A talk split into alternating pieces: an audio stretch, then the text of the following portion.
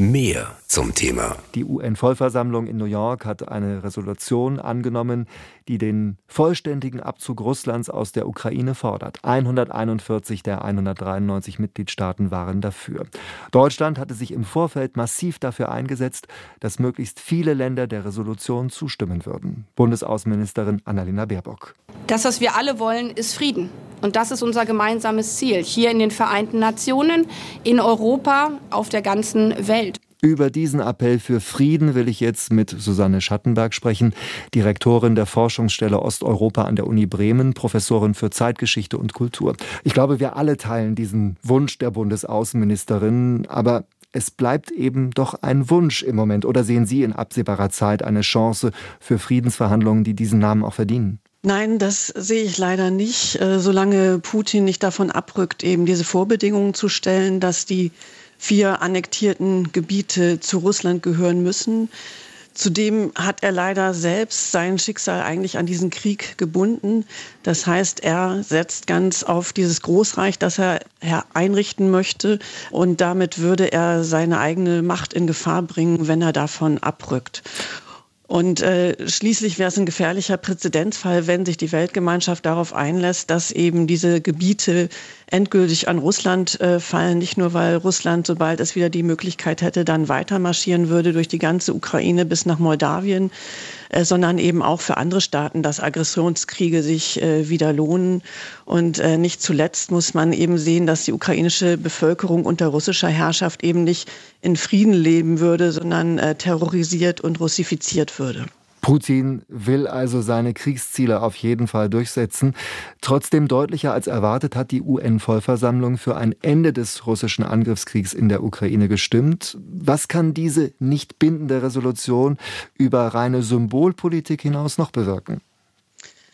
Also ich denke, das Wichtigste ist tatsächlich dieses äh, Signal, ähm, eben an alle unentschlossenen oder neutralen Länder, dass sie in der Minderheit sind. Das äh, kann wichtig sein beim Abwägen, ob man Sanktionen unterläuft, also an Russland doch kriegswichtiges Material liefert, äh, Russland mit Hightech ausstattet, mit wem man äh, politische Allianzen bildet. Und es ist eben grundsätzlich ein sehr wichtiges Signal, dass sozusagen der Wertekompass der Weltgemeinschaft noch funktioniert. Mit Spannung wurde ja der von China angekündigte Friedensplan erwartet. Das chinesische Außenministerium hat ihn nach der Abstimmung in der UN-Vollversammlung vorgelegt. Gefordert wird kurz zusammengefasst ein Waffenstillstand zwischen Russland und der Ukraine sowie die Aufnahme direkter Gespräche.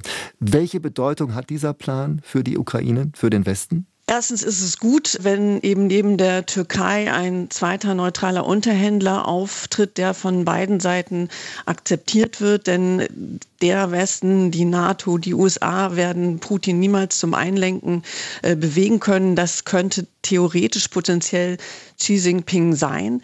Aber die große Herausforderung besteht eben darin, dass er Putin überzeugen müsste, von seinen imperialen Fantasien abzurücken und damit letztlich seine Legitimität äh, seiner Macht neu zu definieren. Und das kann man sich eigentlich kaum vorstellen. Sie haben gerade gesagt, dass es gut sei, wenn neben der Türkei ein zweiter neutraler Unterhändler in diesem Krieg auftreten würde.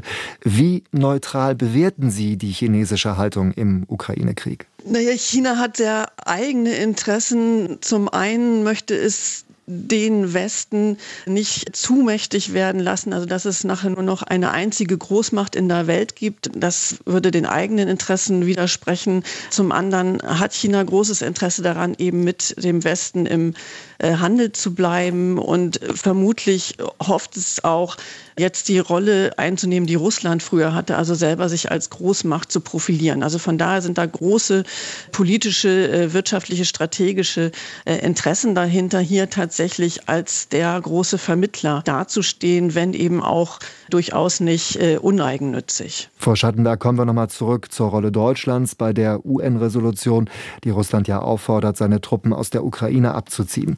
Bundesaußenministerin Annalena Baerbock hatte gestern in den Tagesthemen auch noch eine Botschaft für Wladimir Putin. Wir sind nicht im Krieg mit Russland, sondern wir verteidigen den Frieden und die Freiheit der Ukraine. Bietet diese Aussage dann doch eine Hintertür, die man vielleicht bald öffnen kann, um Gespräche über ein Ende des Ukraine-Krieges mit Russland dann doch zu führen? Das ist leider kaum vorstellbar. Sie, sie, hat ja auch noch was anderes gesagt, was es sehr gut auf den Punkt bringt. Ganz einfach, wenn Russland aufhört zu kämpfen, dann ist der Krieg vorbei. Wenn die Ukraine aufhört zu kämpfen, dann existiert die Ukraine nicht mehr. Das heißt, es liegt einfach in der Hand Russlands hier für Frieden zu sorgen. Das heißt, eigentlich ist Russland am Zug und der Akteur, während der Westen, die NATO nur reagieren und dafür sorgen, dass die Ukraine nicht untergeht. Susanne Schattenberg, Direktorin der Forschungsstelle Osteuropa an der Uni Bremen und Professorin für Zeitgeschichte und Kultur.